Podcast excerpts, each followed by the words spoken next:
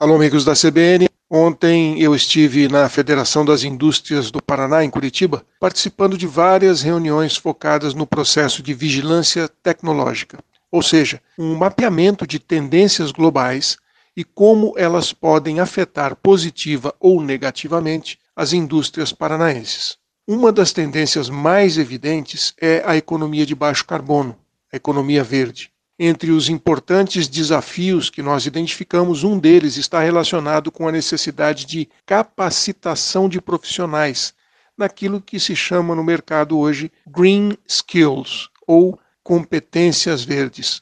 São os conhecimentos, capacidades, valores e atitudes necessários para a gente viver, desenvolver e apoiar uma sociedade sustentável e que utilize os recursos naturais e humanos de forma mais eficiente.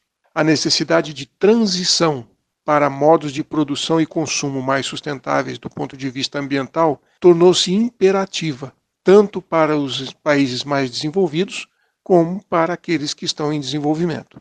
O objetivo do desenvolvimento sustentável, o ODS 9, inclui a meta de atualizar as infraestruturas e modernizar as indústrias para torná-las sustentáveis, com maior eficiência na utilização dos recursos e maior adoção de tecnologias e processos industriais limpos e ambientalmente saudáveis até 2030. E o ODS 12 inclui a meta de alcançar uma gestão sustentável e o uso eficiente de recursos naturais. A transição para essa economia descarbonizada e eficiente requer mudanças que resultarão não só em novos produtos e serviços, mas também em alterações nos processos de produção e nos modelos de negócio que já temos hoje. Esta ecologização da economia vai inevitavelmente demandar competências específicas em muitas das profissões existentes a contratação dos chamados talentos verdes está acelerando mais rápido do que a de outros profissionais.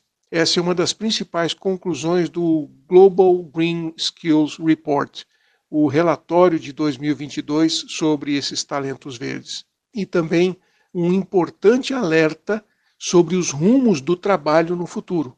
A pandemia acelerou essa tendência, o que sugere que o talento verde tem sido relativamente mais digamos, resiliente a uma recessão econômica do que o talento não verde.